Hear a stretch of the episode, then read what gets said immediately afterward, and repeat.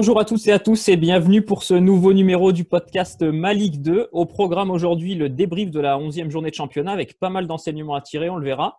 Euh, notre invité sera Laurent Perlade, l'entraîneur de Rodez. On évoquera également la crise à Sochaux avec Rémi Farge, journaliste à l'Est républicain. Et puis on terminera bien sûr par notre page Paris avec notre partenaire Winamax et par le traditionnel quiz. Alors pas de trio aujourd'hui puisque Laurent Mazur est absent, mais un duo aussi élégant et efficace que Romario et Bebeto, ou plutôt que Le Billan et du Gimon, Philippe Dechter et Dorian Vemel. Salut messieurs. Salut Alex. Salut Alex. Je vois bien Philippe en le bilan, un peu, un peu comme ça dans les défenses. Ah, moi j'étais plus important. Hein, moi, j'ai la technique de Dugimon. si je peux mettre une volée pied gauche comme lui, ça ferait plaisir. Et Laurent qui nous fait une petite infidélité euh, en Ligue 1 côté, du côté de Lens. Donc euh, voilà, il est parti suivre un peu euh, notre ancien pensionnaire pour prendre quelques, quelques nouvelles du, du, RC Lens. Il est attiré par les lumières de la Ligue 1. Ah bah, messieurs, on va commencer tout de suite ce, podcast comme d'habitude par vos faits marquants. je crois que Dorian, tu voulais nous parler de la prestation Guingampèse hier face à Ajaccio. Ouais, et honnêtement, c'est assez rare de, de ma part. Euh, on est plutôt d'habitude pour, pour montrer le côté positif de, ce qui se passe en Ligue 2, mais là, euh, j'étais parti pour tout, pour rien cacher, j'étais parti sur Auxerre de base, comme fait marquant, la superbe victoire d'Auxerre chez le leader. Et honnêtement, le match d'hier soir, euh, enfin de lundi soir entre, Guingamp et, Ajaccio, vraiment, je me suis mis dans la peau d'un supporter de Guingamp et je me suis dit, oula, si j'étais supporter de Guingamp, euh, je, serais vraiment au fond du trou de voir une équipe euh, à ce point apathique. Franchement, il y a une, trêve de 15 jours. Et, Guingamp, on a l'impression qu'il y a zéro progrès dans le jeu. C'est-à-dire que c'est un 4-2-4 avec quatre attaquants. On a le sentiment qu'il n'y a aucune connexion entre tous ces joueurs. Euh, c'est chacun fait sa petite partition dans son coin. Ça finit par marquer parce que c'est des joueurs de talent. Mais à force de dire euh, sur le papier, Guingamp a une équipe pour jouer la montée. Sur le papier, il y a des joueurs d'expérience, il y a des joueurs qui sont capables euh, de faire des belles choses. Et eh ben, cette somme d'individualité, elle fait pas un collectif en fait. Et pour l'instant, c'est ce qui plombe Guingamp. Et moi, j'ai peur que, Guingamp, à force de, rester dans cette deuxième partie de tableau, il se retrouve à devoir jouer le maintien parce que mine de rien, on en parlait avant l'émission, il y a un Rodez Guingamp euh, samedi. Donc s'il y a des fêtes à Rodez, bah voilà, Guingamp va vraiment commencer à, devenir une équipe pour le maintien. Et je suis pas sûr que ce soit un club qui soit programmé pour. Et au-delà des joueurs, j'ai envie tout simplement de, de, vraiment mettre un tacle à, à, Guingamp, mais au sens large. Et j'ai envie que le club se secoue en fait, tout simplement. Je, pense que le club est, vraiment malade et, a besoin de se faire secouer vraiment parce qu'il y a une espèce d'apathie dans, ce club actuellement.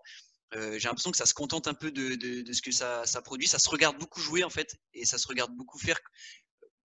On, s'appuie trop sur le passé à, Guingamp, et, quand je vois, voilà, ça part du, président Bertrand Desplat est parti. Alors Fred Legrand, je le connais pas du tout. Je pense que c'est quelqu'un de très sympathique, mais il le dit lui-même dans une interview au Télégramme. Il, il le dit, j'étais pas du tout préparé à devenir président. Je pense que ça c'est symptomatique. Il y a eu le départ de Xavier Gravelaine qui était directeur du football. Alors ouais, c'est un titre un peu pompeux, mais aujourd'hui il n'y a plus de directeur sportif, donc c'est bah, c'est acquis à Fred Legrand de faire ça, mais c'est pas du tout son rôle. Je pense pas qu'il soit qu'il soit adapté. Mais Shabazz il est arrivé il y a à peine euh, deux trois mois, donc euh, pareil, il a pas assez de recul nécessaire. Et puis euh, le recrutement, le recrutement cet été, si on prend les noms, honnêtement pour l'instant il est hyper décevant. Tu prends Larsen, il aura coûté peut-être 6 ou 7 points début de saison. Ntep, il, est même plus dans le groupe. Ndembe, il est quasiment jamais dans le groupe où il joue très peu. Euh, il y a que Basilio finalement le gardien pour l'instant qui est très rassurant, qui a été bon contre Ajaccio. Robaille, bah, on attend encore de revoir le, vrai Robaille de Valenciennes et de Lens. Pour l'instant il a du mal. Donc voilà, c'est vraiment en fait, à toutes les composantes du club, ça part du président aux, joueurs, il y, a, il y, a, une énorme remise en question à faire. Et, euh, et je comprends vraiment l'agacement des supporters parce que ce qui a été, euh, ce qui a été produit contre Ajaccio, c'est vraiment, c'est vraiment, je vais pas dire honteux parce qu'il y a quand même le deux partout et au moins ils ont, ils ont on va dire qu'ils ont cet esprit de pas lâcher. Mais on n'est pas loin on n'est pas loin d'un petit scandale quand même. Quand on a ce potentiel sur, sur le terrain, on se doit de montrer d'autres choses.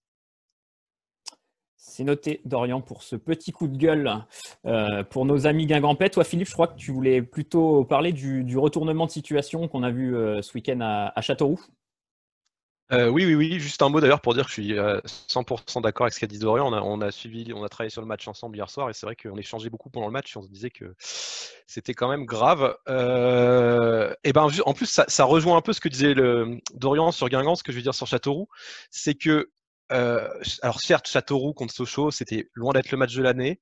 Châteauroux a pas fait un match extraordinaire, mais moi, ce qui me plaît, Et dans une moindre mesure, je pourrais aussi ajouter Chambly face à Toulouse, parce que c'est pour parler aussi des matchs classés qui, lâchent rien. Bah, c'est que ces équipes, elles ont peut-être des joueurs qui sont moins performants, qui sont, enfin, qui sont moins forts sur le papier, mais en tout cas, il y a une volonté collective, il y a une ligne directrice qui est de rien lâcher. De, rien lâcher du tout. Et, voilà, et à Châteauroux, ce qui s'est passé à la 91e minute, bah, c'est certes inespéré, même si, franchement, pendant le match, pareil, en, échangeant, j'ai dit Ah, je sens bien qu'à Sochaux, ils vont finir par se faire avoir. Parce que de toute façon, quand tu, gagnes un 0 à l'extérieur comme ça, que tu as des occasions de faire 2-0 que tu marques pas, tu jamais à l'abri du retournement. De là à perdre, franchement, en deux minutes, c'est quand même assez hallucinant. Mais voilà, Gilles Sounou, il a été critiqué, bah, il répond sur le terrain. Euh, c'est Goncalves qui n'avait pas marqué, je crois. Il rentre, pareil, il marque un but libérateur. C'est des buts alors le premier but est magnifique, le deuxième but c'est un peu un cafouillage et tout, mais voilà, on sent la volonté d'aller au bout des choses, de rien lâcher.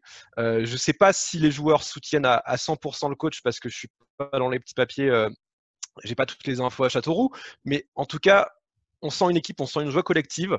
Euh, donc je pense que si les joueurs ne soutenaient pas leur coach, ils ne se seraient pas défoncés comme ça non plus à la fin. Donc je trouve que c'est plutôt aussi rassurant pour Châteauroux parce que c'est trois points, mais c'est plus que trois points.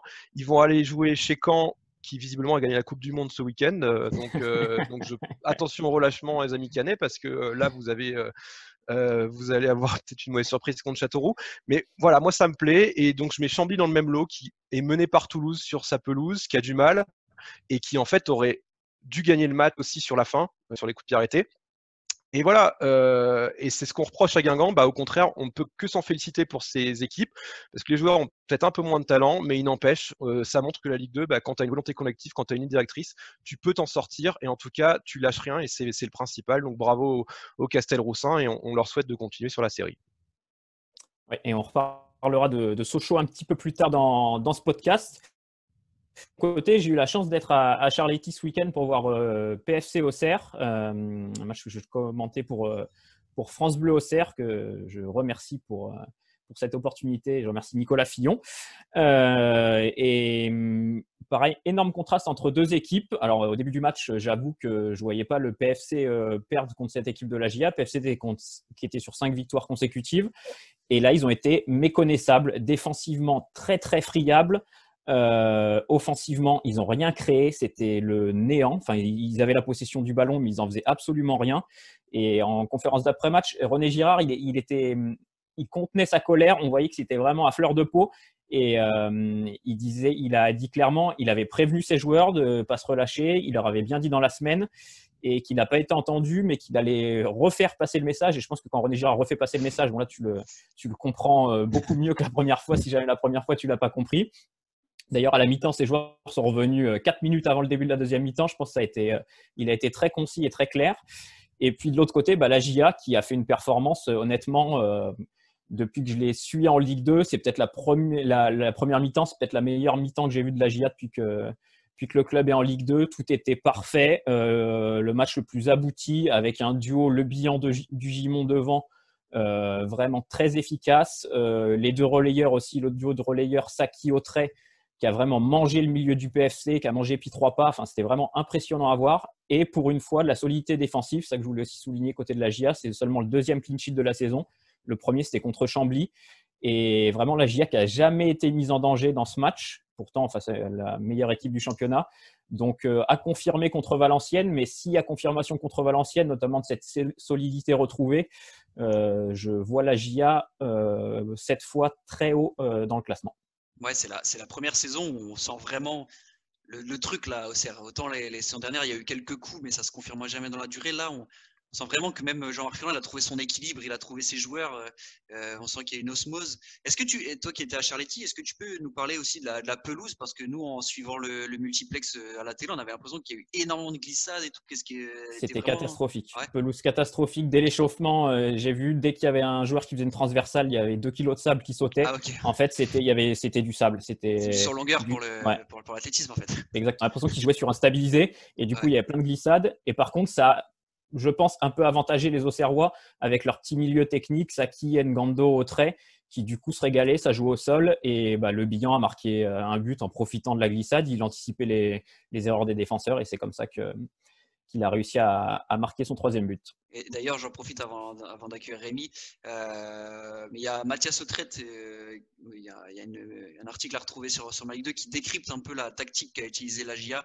il était invité de Téléfoot et franchement, c'est exactement ça. C'est-à-dire qu'ils ont ciblé Pi trois pas qui maintenant joue 6 comme premier homme de lancement et ils l'ont étouffé tout le match et ça a vraiment porté ses fruits. C'est hyper intéressant de, voilà, de, voir comment la GIA construit, a construit sa victoire et, que, et ce qui est préparé en amont, euh, quand ça se traduit comme ça sur le terrain aussi bien, forcément c'est une belle satisfaction. Ouais, c'est vrai. Et donc voilà, on en termine pour ces faits marquants et puis maintenant on va passer à notre interview. Et on reçoit maintenant Laurent Perlade, le coach de Rodez, qui vient d'aller chercher un point avec son équipe sur la pelouse de Valenciennes ce week-end. Bonjour Laurent et merci d'être avec nous pour euh, ce podcast. Laurent, je le disais, donc votre équipe est allée chercher un point à Valenciennes après avoir été euh, menée au score samedi, un match nul un partout. Avec un petit peu de recul, comment vous, évaluez la performance de votre équipe euh, contre Valenciennes? C'était un bon match. Vraiment un bon match. Peut-être notre meilleur mi-temps depuis le début de la saison.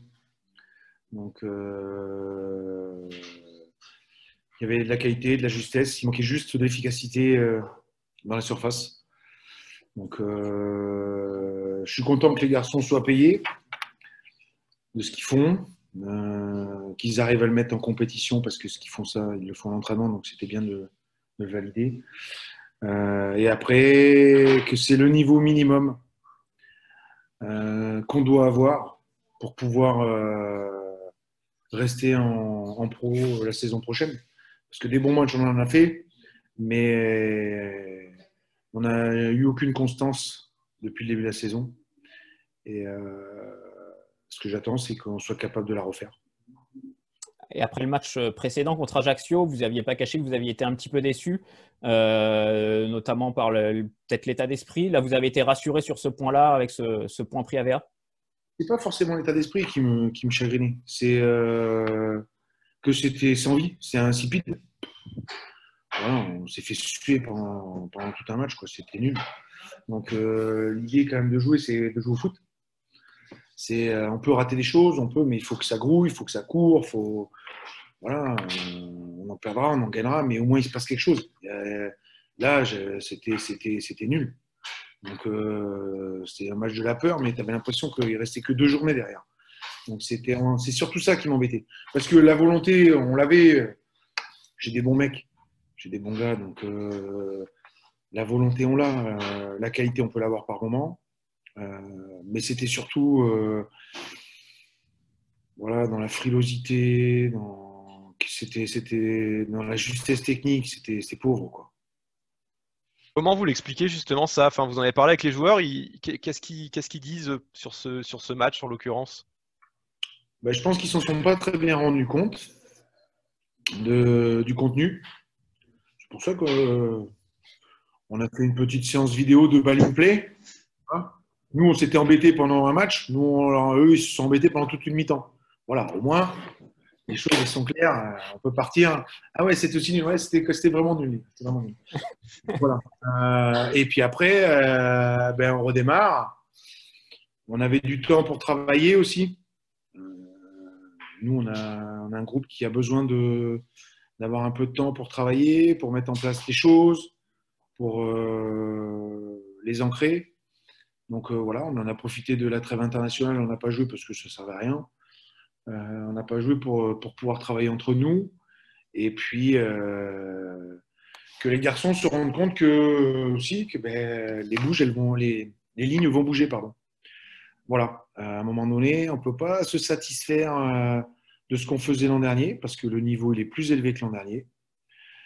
La division est beaucoup plus difficile cette année que l'an dernier. Et que ben, la zone de confort, il faut qu'on en sorte un petit peu parce que sinon, euh, on ne sera pas l'année prochaine. Laurent, on dit, souvent, euh, je ne sais pas si c'est un cliché ou si c'est la vérité, mais que la deuxième année pour un, pour un promu, elle est toujours plus compliquée parce qu'on ne surfe plus forcément sur cette dynamique de montée. C'est véridique, c'est quelque chose que vous constatez parce qu'inconsciemment, il y a une sorte de confort qui peut s'installer avec des, joueurs qui ont obtenu un maintien déjà? Ou pas du tout euh, Moi, je pense que la troisième année sera dure, la quatrième sera très très dure, et la sixième, peut-être, peut-être, peut-être que la sixième sera un petit peu moins dure que les cinq, les cinq premières. Donc, euh, je pense que c'est surtout, euh, euh, même si c'est de manière inconsciente, ce que je conçois parfaitement, qu'on soit un peu plus confortable. normal. A un club qui a fait 25 matchs de I2, un entraîneur qui a fait 25 matchs de I2, les joueurs on a fait 25 matchs de Ligue 2. Donc, normalement, avec 25 matchs, euh, on a tous le, niveau de la Ligue 2, ce qui n'est pas le cas, malheureusement. Donc, euh, sinon, ça serait extraordinaire. Donc, euh, il y, a, ce paramètre-là, qui est pour moi. Ben, il faut un peu plus de temps pour, pour y remédier. Je pense que là, on, a basculé du bon côté. Les prochains matchs nous le diront. Et puis après, euh, il y a euh, l'audace de casser des choses qui marchent, qui marchaient. le terme, c'est plutôt ça. L'audace de casser des choses qui marchaient pour, euh, pour surprendre, pour aller voir autre chose. Alors, ça ne fait pas forcément toujours plaisir à tous les joueurs mais je pense que c'est obligatoire et nécessaire pour euh, survivre. je ne sais pas si vous pouvez bien comprendre. Bah, je, justement, j'allais vous demander une petite précision. Quand vous dites le fait de casser des choses, de faire évoluer les joueurs, c'est aussi parce que vos adversaires vous connaissent mieux et se préparent peut-être aussi mieux à, jouer contre Odès qu'en euh, début de saison dernière où bah, vous étiez promu, justement, ils avaient moins de références. C'est peut-être pour ça aussi? Bah, L'an dernier, on n'avait aucune référence. Hein. Toute façon, euh, tout le monde pensait qu'on euh, allait, laisser trois points. Euh, voilà. grosso modo, entre guillemets, mais c'est un peu vrai aussi quand même. Mmh. voilà. Mais non, l'idée, c'est surtout de tenir éveillé tes joueurs et de travailler autre chose. ça peut marcher, ça ne peut ne pas marcher, mais au moins, tu es sorti de d'un peu un ronron, quelque chose de quotidien euh, que tu fais depuis des années. Et euh, l'idée était de surprendre l'adversaire, de surprendre tes joueurs. Euh, alors ça met du temps à se mettre en route. Voilà. On avait un 3-5-2 qui était rodé, mais les gens le regardent depuis qu'on en lit deux, mais on l'avait mis en place quelques années auparavant. Et au début, c'était compliqué. Et là, c'est un peu pareil. Donc euh, voilà, il faut, euh, il faut que les, joueurs puissent adhérer, il faut que ceux euh, qui étaient bien dans leur cocon en 3-5-2 ben, se rendent compte qu'en 3-4-3, il y a moins de place, soient quand même dans le partage et apprennent à vivre ce qu'ont vécu les autres quand eux jouaient. Et ça, parfois, ben, ça fait un petit peu mal à ton ego. Donc, cette réalité-là, il faut la prendre euh, avec philosophie, il faut la prendre avec partage en fonction de l'âge, il faut euh, être, en plus, être encore plus ancré dans la culture de ton groupe et, faire aussi confiance au nouveau pour, pour ouvrir un autre chapitre. Voilà. Moi, je considère qu'on il y a quelqu'un qui m'a dit il n'y a pas très longtemps qui m'a pris une illusion, une, une comparaison avec un livre, et c'est tout à fait ça. Euh, le club écrit un livre, euh, un entraîneur euh, écrit des chapitres, des joueurs écrivent des chapitres, et puis des chapitres se ferment, et d'autres gens en écrivent d'autres chapitres. Mais le livre continue de s'écrire, et c'est exactement la période dans laquelle on est. C'est au quotidien, c'est ça veut dire une, vous attendez encore plus de, remise en question après le maintien de l'année passée. C'est ça qui qu'il faut pour, pour bien entamer cette, cette deuxième saison. Euh, c'est un peu pas effacer la saison dernière, mais, euh, mais euh, voilà, dire ce qu'on a fait de bien la saison dernière, c'est fait. Maintenant, dans, dans cette saison, qu'est-ce qu'on doit, qu'est-ce doit chercher à faire évoluer pour obtenir d'encore meilleurs résultats C'est plutôt ça l'idée. C'est pas forcément une remise en cause, c'est une évolution. Euh, ni une révolution. Parce que tu, oui, j'aimerais bien avoir Guillaume, j'aimerais bien avoir. C'est pas. Mais on a une politique sportive, on a une philosophie, on a une façon de fonctionner. qui est peut-être des fois particulière, entre guillemets, mais qui nous va bien, qui nous permet d'être en pro alors que ce n'était pas forcément quelque chose de programmé. Et, et c'est ça qui, est important de garder. ça, c'est le socle, c'est impossible de bouger de ça. Après, on doit amener euh, euh, des joueurs, on doit amener euh, des évolutions de structure, des évolutions d'équipe, des évolutions de comment dire de club. Mais le, le, chemin, il est tracé. Il faut surtout pas s'écarter. Et c'est pour ça que c'est une, c'est, une évolution. Mais on s'écarte pas de notre chemin. La volonté, c'est de ne pas s'écarter de notre chemin et de faire comprendre aux joueurs qu'on ne s'écartera pas de notre chemin. Et euh, que c'est grâce au processus et grâce à ce chemin-là qu'on en est là. Et que si on ne l'avait pas pris, on ne serait certainement pas euh, en professionnel. Donc, euh, c'est plutôt, plutôt ça le terme. Ne pas, ne pas s'égarer dans le chemin. Et et il y a beaucoup de joueurs qui sont avec moi depuis un certain temps. Mais tu es la même personne qui a 4 ans. D'accord? Tu es la même personne qui a 4 ans. Je suis la même personne qui a 4 ans. Alors, le, joueur, l'entraîneur, il, progresse un peu, mais la personne, elle est la même. Et ce que tu faisais à 4 ans, il n'y a pas de raison que tu le fasses pas maintenant. Je parle en, tant, en tant que personne. Je ne parle pas en tant que joueur. Voilà. Et c'est pas parce que tu es en pro que ton étiquette de joueur, elle a changé. Non, non, non, non. Ton étiquette d'homme, elle est la même. Elle est la même. Et ça, c'est ça, il faut l'entendre. Des fois, voilà, on entend un petit peu moins. Ou du moins, on s'écoute un peu moins. Voilà. Euh, on n'écoute plus notre partenaire. On prend tout pour soi, en fait. On prend tout pour soi. Alors que ton partenaire, il te dit des choses pour aider ton équipe. Mais tu le prends pour toi. Parce que je, suis un, joueur de, je suis un joueur pro, quoi. Mais non. Si tu le dis, c'est pour ton bien, c'est pour le bien de ton équipe quand il, le fait, de façon respectueuse et quand ton entraîneur te le dit ou ton club te le dit, c'est pour faire progresser ton club et ton équipe, pas toi, ta personne. Et des fois, je trouve qu'on s'entendait, enfin, on prenait trop les choses pour soi. Et c'est embêtant.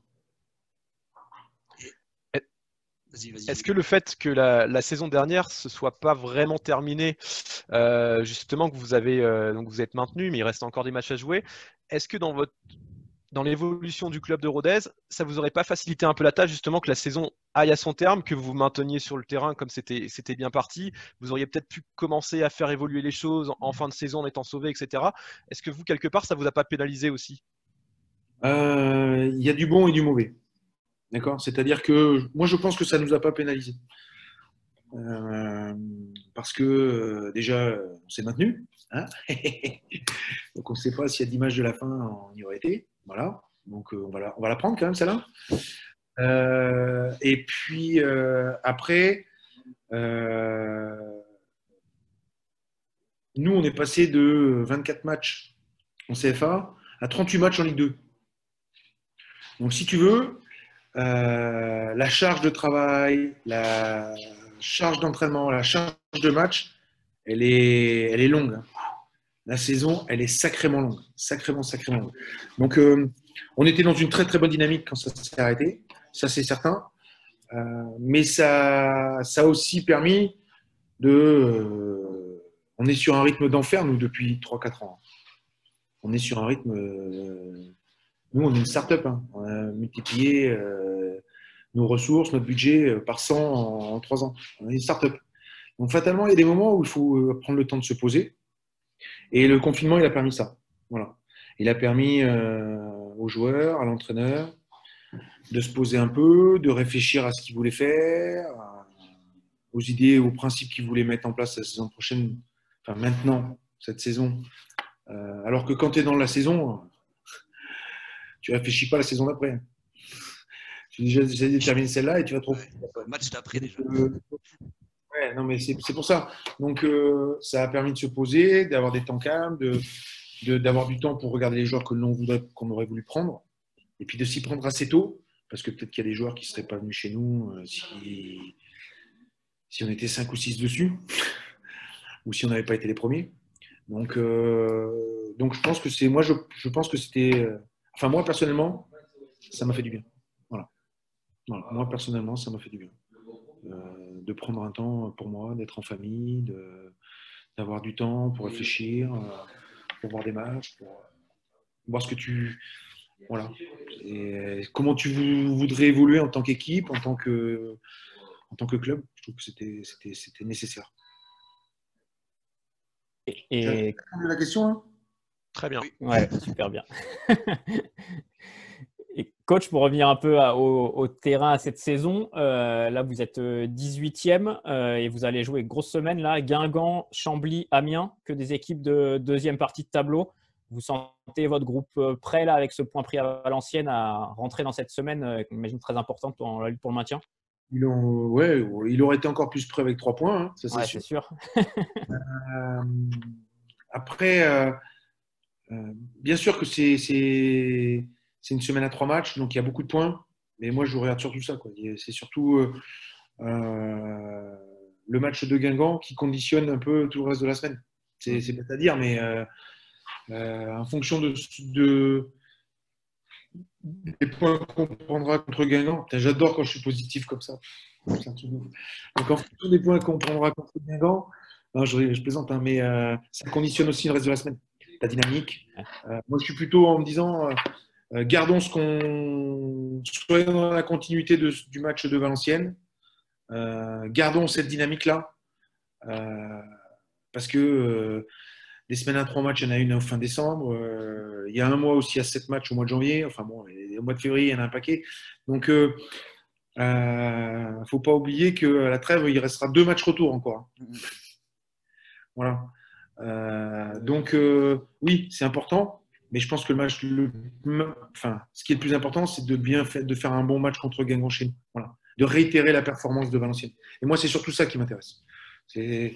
On a fait des bons matchs contre Auxerre et après, à Ajaccio, on était mauvais. Donc, euh, on a fait un bon match à Valenciennes. Il faut qu'on soit capable de faire un bon match. Et ensuite, un autre bon match. Et ensuite, un autre bon match. C'est ça qui m'intéresse. Et si on fait ça, ben, des points, on en prendra. Voilà. Dans ce championnat, tu deux matchs, tu es sixième, t'en perds deux, tu es quinzième. Enfin, je- je- pas, pas loin. Il faut que je regarde le classement, mais c'est pas loin. C'est à pas près ça, loin. ouais. Si, si, c'est. Ça. Pas. Hmm. Et euh, prochain match Guingamp, qui a joué hier contre Ajaccio, vous avez regardé le match ou regardé cette équipe? Qu'est-ce que vous avez pensé de cette équipe de Guingamp qui collectivement est encore euh, pas, pas au point, mais qui a des bonnes individualités? Ben voilà, la réponse est dans la question. Bravo, Alex. Merci. Alors, alors pour, être posi- pour être positif, vous avez, dû, vous avez vu ce qu'a fait Ajaccio, ça a dû vous plaire quelque part. Alors, si vous faites de la vidéo avec vos, vos joueurs cette semaine, le, ce qu'ont fait les attaquants d'Ajaccio, notamment au niveau du repli, au niveau du pressing et tout, ça c'est un, truc qui est Et- fort à montrer, je pense, euh, à, vos joueurs. Je- je- Ils sont pas bien payés sur le match. Ah bah non. Hmm. Euh, mais c'est tout le, c'est le lot des équipes euh, moyennement classées. hein. Euh, nous aussi, on a beaucoup de situations contre Valenciennes. Eux, ils en ont deux, trois euh, très franches aussi. Mais euh, on a beaucoup de situations contre Valenciennes et c'est le lot des équipes qui, pour inverser les tendances, eh ben, tu vas prendre un but à la 90e, tu vas prendre un penalty à la con. Voilà. Donc, mais ce qu'ils ont fait était intéressant et voilà. Mais c'était plutôt l'idée directrice de ce qu'on de veut faire sur, sur ce match-là. Après, ça ne reste qu'un match. Voilà. Euh, quelle équipe, quel moment. euh, voilà, tu, sais très bien que cette équipe-là euh, sera plus haute. Quand est-ce que leur dynamique ou leur collectif se mettra en route? Voilà, s'ils peuvent attendre un ou deux matchs de plus, bah, on va le prendre. hein. Mais que nous, déjà, on soit capable de décider ce qu'on veut faire. Ça, ça m'intéresserait. Qu'on soit capable d'oser, d'agir, de faire d'être dans l'action, de décider quelque chose. Pas de, de entre subir et décider. Je suis un peu entre deux et je suis à l'arrivée, je fais, je fais de la bouillabaisse. Voilà. Qu'on soit capable de prendre des directions, de s'y tenir, puis on verra. On, parlait tout à l'heure du, du 3-5-2 et potentiellement du 3-4-3. C'est quelles sont les, les différences d'animation entre, entre ces deux systèmes avec euh, ça reste trois défenseurs centraux avec deux pistons sur les côtés, mais du coup, c'est dans ce que vous demandez, euh, quelle est la, la différence euh, par rapport à la saison dernière? Bah, déjà, tu as une personne de plus devant. Ça paraît tout con, mais euh, voilà. Après, tout dépend de ce que tu veux. Est-ce que tu veux trois attaquants axiaux? Est-ce que tu veux trois attaquants très larges? Après, tout dépend des principes et de comment tu veux l'animer. C'est surtout une, organisation défensive. Quels que soient les systèmes, c'est toujours des organisations défensives de toute façon. Après, euh, comment tu l'animes dedans euh, C'est ça qui, est, intéressant. Ou comment les hommes bougent dedans, c'est ça qui m'intéresse. Et je trouve qu'on a très bien bougé collectivement contre Valenciennes. Il faut qu'on soit capable de le remettre. Mais euh, après, l'an dernier, on, avait. Euh, tu t'assois sur ce que tu connais de bien. Déjà, tu connais pas d'équipe, connais pas de stade, tu connais pas la division, personne ne te connaît. Donc, euh, ça, tu un inconnu. Donc, au lieu d'aller dans l'inconnu, bah, essaye toi déjà de savoir ce que toi tu dois faire. C'est déjà pas mal. Après, voilà, il faut le faire. moi, je suis un adepte de défense à 3. Je trouve que c'est fantastique. Voilà. Maintenant, oui, j'aimerais bien ressembler à la Talenta de Bergame euh, ou au Braga de l'an dernier. Mais euh, voilà, ça ne se fait pas en un jour. Très bien. Bon, bah écoutez, coach, merci, beaucoup d'avoir accordé du temps. C'était super intéressant. Merci euh, pour votre disponibilité. Puis on va vous suivre dès samedi donc avec la, réception de Guingamp. Merci, coach. À bientôt. Et par contre, si on, si on gagne, je peux refaire la semaine prochaine. Par contre, si on... perd, c'est la dernière fois. on espère vous revoir. On le dit pas quand même, on espère vous revoir quand même. À bientôt. Merci, coach. Merci. Au revoir. Merci beaucoup. On a évoqué en début d'émission la victoire de Châteauroux face à Sochaux et cette victoire Castelroussine, elle plonge les Sochaliens dans la crise, une crise très profonde et qui pourrait provoquer même des changements au sein du club. Euh, pour en parler, on accueille Rémi Farge, journaliste et suiveur assidu du FCSM. Salut Rémi. Salut tout le monde. Bon, euh, on va parler avec toi de la situation socialienne qui n'est pas reluisante, avec une seule victoire sur les neuf derniers matchs et une défaite samedi contre Châteauroux rocambolesque. Sochaux menait 1-0 à la 91e et perd 2-1. Euh, Qu'est-ce qui cloche en ce moment euh, au FCSM Oui, il y a beaucoup de choses qui clochent au FCSM en ce moment. En fait, c'est malheureusement pas nouveau. Ça fait pas, plus d'un mois qu'il y a des soucis, notamment défensifs. Et en fait, si tu reprends le, depuis le début de la saison qui avait été plutôt bon, tu te rends compte que tout ce qui fonctionnait au début euh, n'est plus trop là. Peut-être Weisbeck qui, arrive encore à, à, surnager là au mieux, mais finalement, c'est toujours lui qui nous a porté, même sur les premières journées. Et à un moment donné, un joueur ne peut pas faire euh, toute une équipe toute une saison. Donc il était normal qu'à un moment donné, ça suive plus. Et la défense était hyper solide en début de saison, elle l'est plus du tout. Et puis on a des problèmes offensifs. Euh, bah, malheureusement, euh, la blessure de Kitala, dès le début, on pensait qu'on allait peut-être pouvoir la compenser. On se rend compte aujourd'hui que c'est pas le cas. Et non, c'est toute un, une accumulation de petites choses qui fonctionnaient les deux premiers mois de compétition et qui là ne fonctionnent plus. Et donc finalement, cette équipe se retrouve à être en difficulté contre n'importe quel adversaire. Parce que franchement, pour avoir vu le match de, de samedi pardon, contre Châteauroux, il n'y avait vraiment pas grand-chose en face. Et si ces matchs-là, tu n'arrives pas à les gagner, ben, c'est que oui, il y a un gros problème dans cette équipe. Et ça, c'est qu'on ne reconnaît pas l'équipe qui a débuté la saison avec une victoire à Auxerre et contre 3 avec une solidité euh, incroyable. Euh, toi, tu avais senti venir un peu cette euh, dégringolade possible où tu t'étais dit là, on est solide cette année et on va jouer le haut du tableau? Franchement, pas du tout parce que la dernière victoire c'était Chambly. Et après le match de Chambly, moi j'étais sorti hyper enthousiaste parce que, alors c'est un match qu'on gagne difficilement, mais c'est un match où on joue pas mal où euh, tu sens vraiment un état d'esprit euh, au-dessus du lot, une véritable envie d'être conquérant avec un, joueur, donc Weisbeck, comme je disais tout à l'heure, qui est au-dessus et qui marche sur la Ligue 2 à ce moment-là. Et donc là, tu te dis, ces matchs-là, les autres, il y a deux ans, il y a un an, on l'aurait perdu. Et là, tu perds pas. La pièce, elle tombe à chaque fois du bon côté dans ce match-là. Donc là, tu te dis, il y a quelque chose qui est en train de changer. Et puis finalement, derrière, il y a Valenciennes avec un match finalement qui est pas si mauvais que ça. On peut le gagner 1-0, ce match sans souci. Finalement, on n'en parle que de l'extra sportif à l'issue de ce match. Et euh, à partir de là, il n'y a plus rien qui fonctionne. Donc non, non je ne l'ai pas vu venir parce que vraiment, euh, au moment de notre dernière victoire, j'étais hyper enthousiaste. Et justement, ce qui est, moi, ce qui, ce qui me surprenait avec Sochaux, c'est que effectivement, euh, quand on sort du match de Chambly, un 3-2 comme ça, c'est hyper emballant. Et justement, après les matchs, il y a eu le match contre Valenciennes, il y a eu le match à Guingamp. Enfin, et après, j'ai l'impression que qu'on est dans un schéma hyper restrictif, hyper on sent que les joueurs, ils, ils, s'épanouissent pas énormément offensivement, je parle depuis, depuis, depuis Chambly en tout cas. Euh, c'est ce qui est pointé du doigt aussi, je pense, un peu par les, par les supporters. En tout cas, moi, sur les réseaux sociaux, c'est ce que je vois, c'est, que l'équipe, elle est peut-être un peu trop défensive, pas assez ambitieuse pour, euh, bah, par exemple, à Châteauroux, aller mettre le 2-0, aller continuer à attaquer, continuer à, aller, enfoncer cette équipe. Non, on, a, on mène un 0, on se retranche derrière. Est-ce que toi, tu as le même ressenti quand tu regardes les matchs de Sochaux? Alors, est-ce que c'est restrictif? Je ne sais pas, mais en tout cas, euh, DAF, il a toujours euh, fonctionné un peu comme ça. Il s'est toujours appuyé sur une défense solide et ensuite un jeu direct euh, avec des contre-attaques. Et ça fonctionne en début de saison. Et c'est pas la première fois que ça fonctionne en début de saison. Déjà l'année dernière, hein, on avait fait un gros début de saison avant de s'écrouler. Et en fait, l'impression que ça donne, c'est qu'il n'y a pas de plan B. Et qu'en fait, une fois que l'adversaire il a compris la façon dont tu jouais et comment contrecarrer tes plans, tu as du mal à te réinventer, à trouver autre chose. Et Châteauroux, c'est un peu ça. Hein. Le but qu'on met en première période, c'est un contre, un contre super bien joué. Et par contre, à un moment donné, quand le jeu est plus ralenti, qu'il y a moins de rythme, qu'il faut peut-être un peu plus prendre le temps de construire les actions, ça, on ne sait pas faire. Le pire, c'est quand on joue à domicile et qu'on se retrouve face à une équipe qui nous laisse la balle, qui nous laisse construire. C'est un peu ce qui s'est passé contre Niort. Et ben là, il se passe rien du tout. Tu as l'impression que tu peux jouer pendant des heures et qu'il va rien se passer. Et par contre, en face, dès que, ça, dès que ça récupère le ballon, et ben eux, ils contrent. Et puis là, bah, alors là, tu perds toute ta solidité, toute ta solidité défensive. Donc je pense que le gros problème, en fait, euh, depuis deux ans avec euh, Omar Daf, c'est que j'ai l'impression qu'on n'a pas de plan B. Mmh.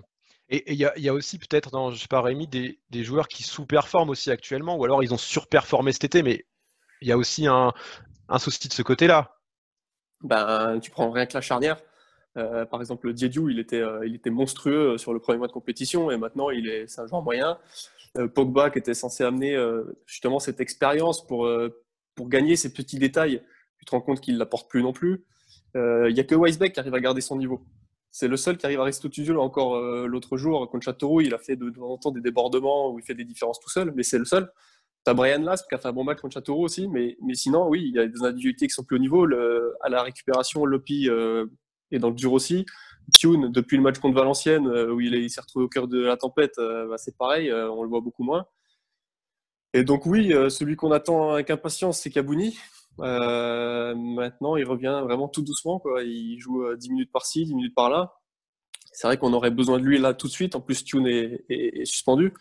Et oui, il n'y a plus tellement d'individualité pour porter l'équipe euh, à part Weisbeck. Et le, le, le, gros point noir, c'est la charnière, vraiment. Parce que Diediou était vraiment monstrueux sur le premier mois de complète. Et là, c'est devenu un joueur qui, fait des erreurs comme tout le monde. Quoi.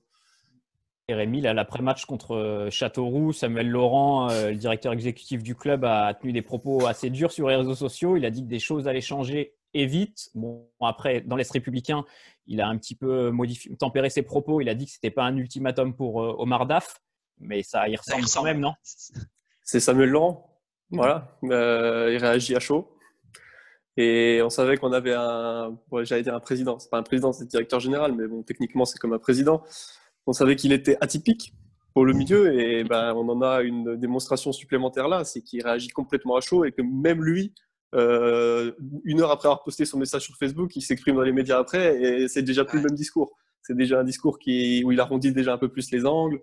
Donc, euh, mais bon, évidemment que c'est un ultimatum. Il dit que c'est pas un ultimatum, euh, que Nanking c'est une famille et qu'on remercie pas les gens comme ça. Ça, c'est des beaux discours. évidemment que c'est un ultimatum. il faudrait être aveugle pour pas le penser. Et bien sûr que Mardaf aujourd'hui son poste est fragilisé. Euh, en plus, Omar Daf, même s'il a été prolongé par Nenking, c'est pas le choix de Nenking à la base. Donc euh, oui, il est fragilisé. Maintenant, vu les dernières déclarations, j'ai l'impression qu'ils vont quand même lui laisser un peu de temps euh, jusqu'à la trêve. Après la trêve, elle est encore loin. Il y a six matchs. Donc imaginons qu'on, matchs, imaginons qu'on perde le prochain. Après, je crois qu'on on va à Paris. Tu vois, ça peut aller vite. Donc c'est pas un ultimatum, mais bon, moi, je pense que c'en est un. Tu, reçois Le Havre, tu. Paris tu vas Paris. Ouais. tu vas Paris, après, après, tu Nancy. Et, mais Rémi, il y a un truc que je comprends pas, moi, c'est, euh, tu vas peut-être pouvoir m'éclairer. Euh, comment tu peux aussi vite mettre Omar Daf sur un strapontin après lui avoir laissé quasiment carte blanche, carte blanche pour le recrutement cet été euh, Il y a un truc qui est pas cohérent. Bah oui, bien sûr, il y a un truc qui est pas cohérent, mais ah, est-ce que est-ce que Mardaf avait vocation à avoir carte blanche euh, lors du mercato? C'est ça aussi euh, la question qu'il faut se poser. Est-ce que c'est normal que Mardaf ait eu carte blanche? Ou est-ce que parce que ou est-ce que le, vrai sujet c'est est-ce qu'il y a que Omar Daf qui arrive à faire des transferts aussi? Mais c'est ça. Donc du coup, mais il n'y avait pas déjà de soucis, il n'y avait pas déjà de friture sur la ligne entre l'entraîneur et, Samuel Laurent. En fait, c'est les résultats qui ont fait que, mais on se rend compte qu'il y, avait déjà des enfin, qu'il y avait peut-être eu des erreurs déjà faites cet été quand on a laissé Omarda faire ce qu'il voulait. Peut-être qu'on a un directeur sportif qui n'a pas, pas assez de, comment dire, de réseau, qui arrive pas assez à faire les, choses par lui-même et qui a besoin d'Omarda. Enfin, il ne faut pas être euh, débile pour euh, voir que le mercato il porte à 100% la patte de Mardaf le nombre de joueurs qui ont une connexion avec Omar Daf dans, dans ce recrutement, c'est évident. C'est tout lui qui a fait de A à Z. Donc aujourd'hui, on a laissé, oui, carte blanche à Omar Daf, mais je suis pas sûr que c'était c'était euh, volontaire. Moi, je pense que c'était autant volontaire que subi, que contraint, parce qu'il n'y a que lui qui était en mesure d'aller dénicher des joueurs avec les, euh, les, limites fixées, le cadre fixé par Nanking. Mais du coup, on peut espérer que son groupe va réagir positivement à ce qui s'est passé ce week-end et ah, qu'il va faire corps. Moi, je suis convaincu que le groupe est derrière DAF. ça, par contre, j'en suis convaincu. Et c'est la force de DAF, ça, c'est que c'est le grand frère, autant que le papa, autant que l'entraîneur. Ça, là-dessus, je pense que moi, j'ai aucun doute là-dessus. Je pense que les joueurs sont à 100% derrière lui. Le problème, c'est que les supporters le sont plus. Et quand tu es Omar Daf à Sochaux, avoir autant de supporters contre toi, ça veut dire quelque chose quand même. C'est pas un entraîneur lambda, Omar Daf, c'est une légende du club. Donc, quand ton crédit, confiance arrive à être autant épuisé auprès de ces gens-là, c'est quand même pas anodin, je trouve. Et moi, je, on parlait d'ultimatum, etc. C'est vrai que ça y ressemble fort. Est-ce que c'est pas aussi plus euh, un ultimatum en termes d'attitude demandée par les joueurs et peut-être euh, un plan de jeu plus offensif, plus ambitieux, plus qu'un ultimatum de points? Parce que là, on a le sentiment vraiment que, parce qu'au final, s'il n'y avait pas eu les deux buts dans, le temps additionnel, ce show euh, gagnait un zéro et et voilà, il y avait trois points de plus et on n'en parlait pas trop alors que le contenu n'était pas forcément bon. Or là, ça a vraiment mis en lumière le, fait que le contenu est, euh, ces dernières semaines, il est vraiment pas au rendez-vous et l'attitude aussi euh, peut-être un peu trop frileuse. Et moi, j'ai le sentiment que Samuel Laurent et, Thomas Denio, c'est pareil. C'est ça qui les agace plus euh, que les résultats. C'est vraiment ce, côté on, subit entre guillemets pendant les matchs. on accepte de, de défendre quoi. Ouais, bah après le problème c'est que est-ce que tu peux demander à un entraîneur de changer complètement sa philosophie euh, juste pour sauver sa peau? Bah moi j'ai l'impression que c'est ce qu'il demande à c'est ce qui ce que j'ai lu entre les lignes des discours, c'est ça, c'est en gros euh, on veut une équipe plus qui attaque quitte à perdre des matchs mais au moins euh, genre bah, on voilà. Des bah, aussi parce que je pense que je sais pas si c'est un problème ou si c'est bien, mais peut-être qu'ils écoutent un peu trop, euh, peut-être qu'ils regardent peut-être un peu trop les réseaux sociaux et c'est pas forcément ce qui devrait être fait quand on est aux commandes d'un club. On devrait peut-être prendre un peu plus de recul. Et aujourd'hui, un supporter, évidemment, il veut du spectacle, il veut du foot de champagne, il veut des buts. Sauf qu'à un moment donné, il faut aussi se confronter à la réalité. Euh, on a eu de la chance d'avoir il y a deux ans euh, Peter Zeidler qui prônait ce football-là, mais est-ce que pour autant on a fait une grande saison? Au final, on a fait dixième, je crois. Mm il y, a, des arguments pour, des arguments contre. Maintenant, Omar Daf, oui, il a un style de jeu qui est trop restrictif, ça je suis d'accord. Euh, ne pas faire rentrer euh, certains joueurs comme le petit Virginius qui est, une pépite, euh, c'est normal que c'est critiquable évidemment. Faire sortir Brian Lasm à la 60e minute de jeu à Château à 1-0 alors que c'est le meilleur sur le terrain, c'est critiquable. Maintenant, si dans le bureau on convoque Omar Daf et qu'on lui dit il faut jouer plus offensif, il faut jouer comme ci, il faut jouer comme ça, bah, autant changer d'entraîneur parce que tu vas pas faire déjouer un entraîneur. Aller contre ses principes, ça n'a aucun intérêt, autant changer je suis d'accord avec toi sur les réseaux sociaux. J'ai l'impression que bah, quand on regarde le post de Samuel Laurent et les commentaires en dessous, évidemment, tous les commentaires vont contre Omar Daf. Et, euh, à un moment, il y, a, même, euh, je crois, il surenchait sur un commentaire. Enfin, il nomme pas, il nomme jamais directement Daf, mais on sent que, que ouais, effectivement, les supporters réclament plus de jeux, plus de risques. Et, j'ai le sentiment que, les, que bah, notamment Samuel Laurent euh, va un peu dans ce sens-là, en mode les supporters sont pas contents, donc je veux montrer qu'on fait bouger des choses, quoi. Ah, ils ont quand même la mémoire un peu courte. Enfin, je veux pas me faire l'avocat d'Omar Daf, mais en début de saison, on a quand même vu des bonnes performances de Sochaux à domicile. Il y a eu au moins 3-4 matchs à domicile qui ont vraiment été convaincants, moi je trouve, sur le plan de jeu offensif. D'ailleurs, on louait même dans le podcast euh, l'aspect euh, football un peu total. Par moment, on, voyait des joueurs qui faisaient du dépassement de fonction et tout. À l'inverse, on disait qu'à l'extérieur, notamment le match à Toulouse, s'ils avaient été un peu plus ambitieux, ils auraient dû gagner largement. à Valenciennes aussi. À Valenciennes, pareil. Donc c'est vrai qu'il y a ça. Omar Daf a aussi sauvé Sochaux il y a deux. Enfin, je pense qu'il ne faut pas non plus tout oublier. Euh, et, attention, tu peux mettre Omar Daf de côté, mais tu ramènes qui à la place? Enfin, il y a tout ça. Enfin, même à l'époque, tu parlais de Zeidler, euh, Rémi. Je pense pas que les supporters étaient unanimes derrière Zeidler. Je me rappelle qu'il y en avait beaucoup qui se plaignaient Ah putain, on prend trop de buts, ah on défend mal et tout, ah ce serait bien d'être plus solide. À un moment donné, euh, les supporters ils sont gentils aussi, mais Bah, tant que Euh, t'es pas premier ou deuxième. euh, Non, mais c'est ça, enfin, tu va vois, euh, je veux pas Mais c'est pour ça- Omar Daf, mais bon. C'est pour ça que quand je te dis que, que ce soit Omar Daf et que ce soit à ce point critiqué, c'est pas anodin. Parce que les gens, pour le coup, même s'ils ont, peuvent avoir la mémoire courte, on n'oublie pas euh, ce qu'il a fait Omar Daf. Le problème, je pense peut-être qu'on s'en rendra un peu plus compte au moment où il partira. Et peut-être qu'à ce moment-là, on se posera, on prendra un peu plus de recul et les gens diront quand même, il faut le remercier. euh, il y a deux ans, quand il est arrivé, euh, il nous a sauvé d'une descente en nationale qui aurait été euh, dramatique et qui aurait sonné- sans doute sonné la fin. Donc euh, oui, évidemment. Maintenant, est-ce que parce qu'il a sauvé Ouais. le club il y a deux ans, on doit tout lui pardonner dans le présent? On ne construit pas l'avenir en, en fonction du passé, tu vois ce que je veux dire. Euh, Maintenant, oui, évidemment, mais les gens ont la mémoire courte, mais ça, c'est pas qu'à Sochaux, c'est le foot, c'est comme ça partout, et malheureusement, ça changera pas demain. Mais... Ouais, enfin, Sochaux, c'est un public de connaisseurs quand même. Ça me fait un peu. Tu vois, Sochaux, pour moi, c'est pas n'importe quel public. C'est comme Auxerre. euh, Enfin, tu vois. C'est un public de connaisseurs, mais c'est un public très exigeant en matière de jeu aussi, toujours, depuis, C'est tout, vrai. depuis tout le temps. Et donc, euh, une équipe qui ne fait que défendre ou qui attend euh, qu'avoir des occasions en contre pour aller de l'avant, ça, ça dérange aussi. Il faut rappeler Albert Cartier. Ouais. C'était c'était bien pire quand même, Albert Cartier. Que- ah, c'était pas le football champagne, quoi. C'est bah sûr. non, ouais. Et Rémi, Sochaux est 12e là. Vous avez 4 points d'avance sur euh, Rodez et euh, provisoirement aussi 4 points de retard sur la cinquième place. Toi, tu euh, continues à regarder en haut ou tu te dis là, je vais regarder un petit peu dans le rétro et voir ce que les autres font derrière? Je pense que pour l'instant, il est plus sage de regarder un petit peu derrière. Euh, maintenant, on sait que tout va très très vite.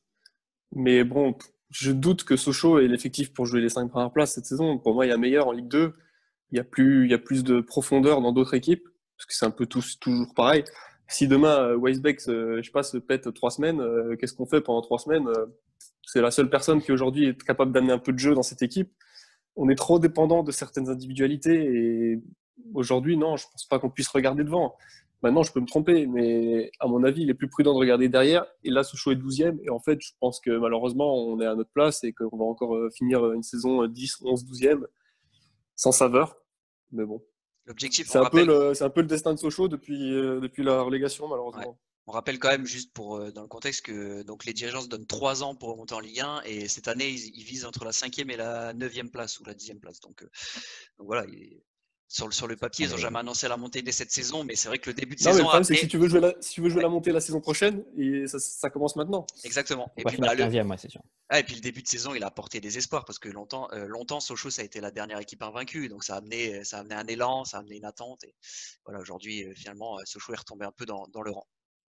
C'est sûr. Et on en saura plus euh, déjà à la fin de la semaine prochaine, parce que Sochaux reçoit Le Havre, va au Paris FC et ensuite reçoit Nancy. Donc trois rencontres très importantes. Merci Rémi, en tout cas, d'avoir été avec nous pour euh, évoquer la, la. Et puis on se retrouve euh, rapidement sur, sur Avec plaisir. 2. Merci beaucoup, Salut. Rémi. Salut les gars. Merci Rémi. Salut. Et on passe tout de suite au Paris avec notre partenaire Winamax. Winamax,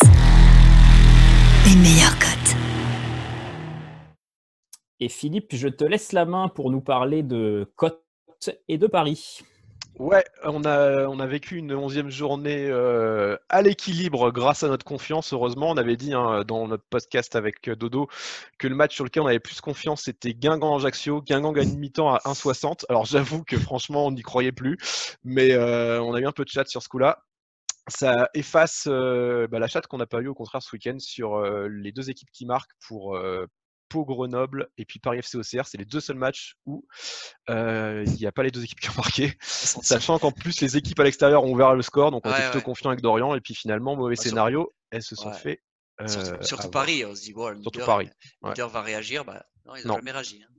Voilà, donc du coup, bon, on limite les frais, c'est pas mal. Euh, là, il y a un match ce soir, match en retard Grenoble-Nancy, donc je vais quand même vous donner les, les cotes. Alors, cote sèche, honnêtement, je ne prendrai pas parce que même si Grenoble part favori, il je trouve qu'il y a quand même un risque sur ce genre de match en retard avec Nancy qui n'a pas joué depuis euh, de nombreux jours. Grenoble est coté à 2, le Nancy à 4,10 et le match nul est à 3,10. Euh, Dodo est plutôt chaud sur les buteurs en ce moment, parce qu'hier il m'a il donné une double chance buteur et puis euh, il avait fait un combiné de buteurs samedi qui est passé en perso, donc je lui donner les codes buteurs. Il y a Achille Anani, forcément, qui est la cote la plus basse à 2,70, euh, qui doit être titulaire normalement ce soir. On a JT à 3,15 et Semedo à 3,80. Je trouve pas mal parce que pareil, il, doit, il est censé être titu. Euh, L'attaquant qui sera titulaire à Nancy, normalement, ce sera Ryan Philippe. Il est à 4,70. Donc Ah, c'est assez haut, mais en même temps, c'est pas, c'est pas un joueur qui marque beaucoup de buts. Ouais. Et voilà. Sinon, des doubles chances, en fait, tu as des cotes entre 1,64 pour Anani JT et ça va jusqu'à 1,90 si tu prends par exemple Anani, euh, Anani ou, euh, ou je regardais euh, Ravé. Voilà. Donc euh, Moi, j'allais dire. Yorick Ravé, sa cote, elle a combien? Elle a 4,70, euh, 4,30. Ouais, Pas mal, je trouve. Moi, perso, sur un match comme ça, je, je miserais plus sur un Benet ou un Ravé. Ouais. Benet, il vient de marquer là sur, Sur penalty. penalty, Je, on n'est pas à l'abri qu'il y ait encore, euh, pourquoi pas, un penalty euh, avec un, un but de, de Benet qui a une belle patte aussi dans le jeu, hein, qui peut marquer dans le jeu. Et Yorick Ravé, pour moi, qui, s'il est titulaire ce soir, euh, c'est vraiment le genre de joueur qui peut, qui peut marquer aussi. Euh, voilà, Semedo, j'aime bien, c'est plus un dribbleur. Et Gitanani, le problème, c'est qu'ils sont.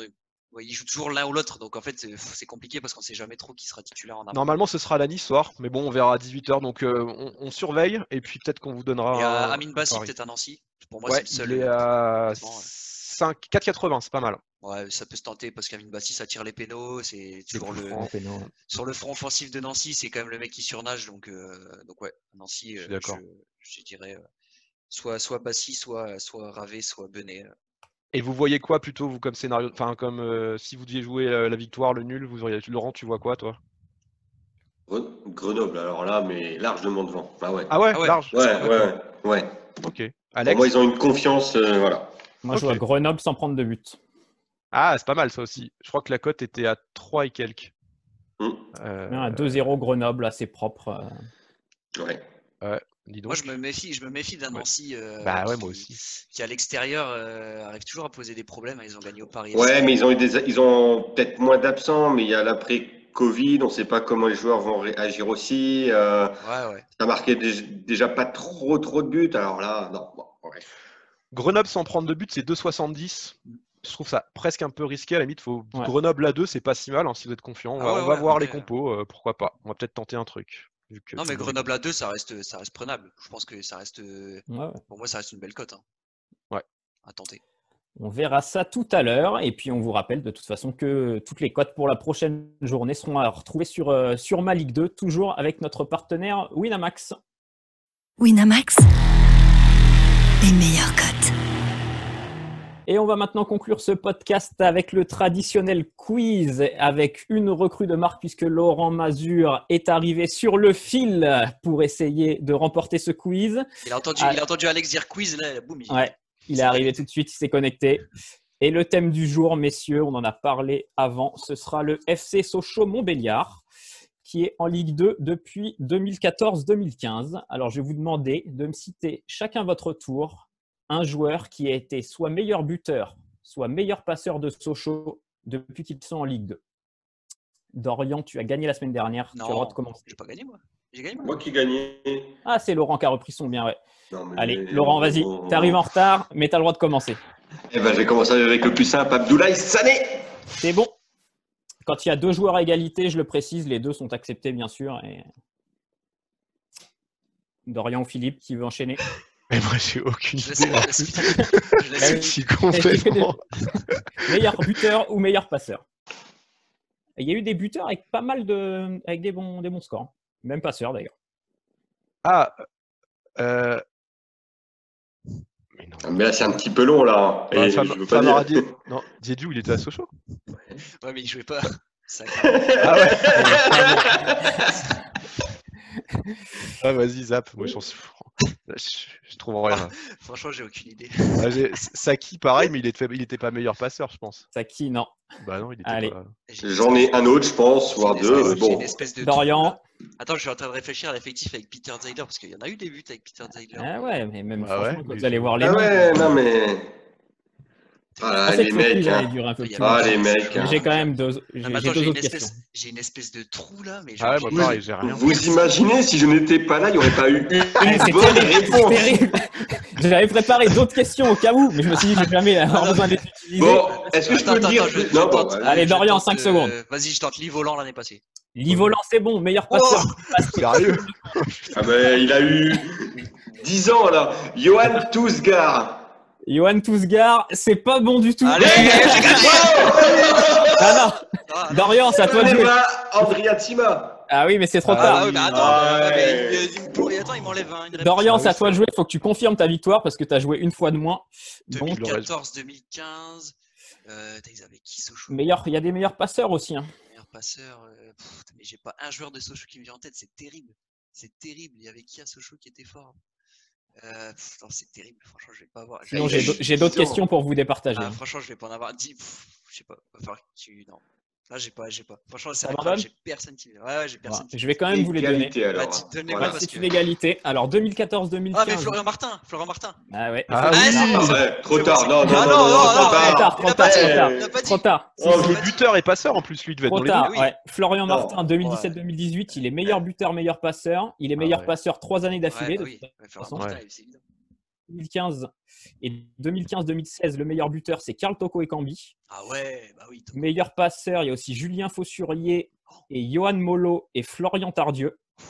Et meilleur buteur, il y a aussi donc Andriy Atsima, tu l'avais dit Laurent, et euh, Demirovic en 2018-2019. Oh, ah oui, lui. Allez, on l'a oublié. Exceptionnel. Ah non, mais Florian Martin. bon, Toko Ekambi, Florian Martin, il y avait Ah, des- mais j'ai quand même gagné dans le dans l'esprit parce que. Non, non, l'esprit. il y aura une question. du tout. Pour donner la première question pour vous départager. Dorian et Laurent, ça va être une question de rapidité pour savoir qui va remporter ce quiz. Là, c'est un duel. Rapidité, combien de buts Omar Daf a-t-il inscrit avec Sochaux en 220 matchs? Zéro. Zéro, c'est bon. Victoire de Dorian. Voilà, rapidité. Ah là La là. rapidité, Bravo, heureusement que c'est bravo, pas l'heure bravo. sûre.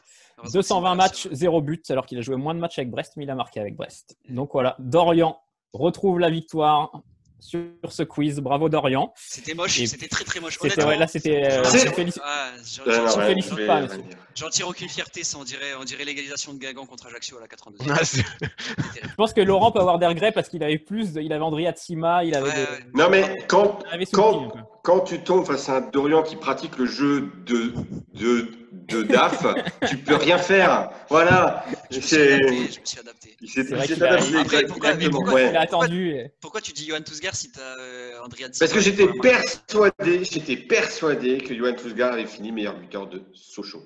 Voilà, c'est tout. Euh, Johan Tousgaard, dont on rappelle que le poisson préféré est le requin. pour ceux qui ont écouté le podcast de la semaine dernière. Bon, messieurs, on va rester là-dessus. Euh, merci de ce podcast une nouvelle fois très riche. Et on se retrouve la semaine prochaine pour euh, débriefer la. La Ah semaine non, pas la prochaine, semaine prochaine. euh, ce sera un live la semaine prochaine, un avant-multi Ah. parce qu'il y a une journée euh, le mardi 1er décembre. Première journée en semaine, euh, les matchs à 19h. Donc Mardi, on va ouais, faire un, 19 un live, on fera un live tous ensemble à de, normalement de 18h à 19h. On vous confirmera tout ça sur les réseaux sociaux évidemment. Mais voilà, pour vivre un peu l'avant-multi tous ensemble et, et au lieu de faire un podcast, on pourra évoquer toute l'actu du, du championnat avec, avec nos lecteurs, avec tout le monde qui pourra poser ses questions en, en commentaire en direct. Vous avez remarqué, il y a une extraordinaire communication au sein à de la fait. rédaction de Malik 2. Voilà.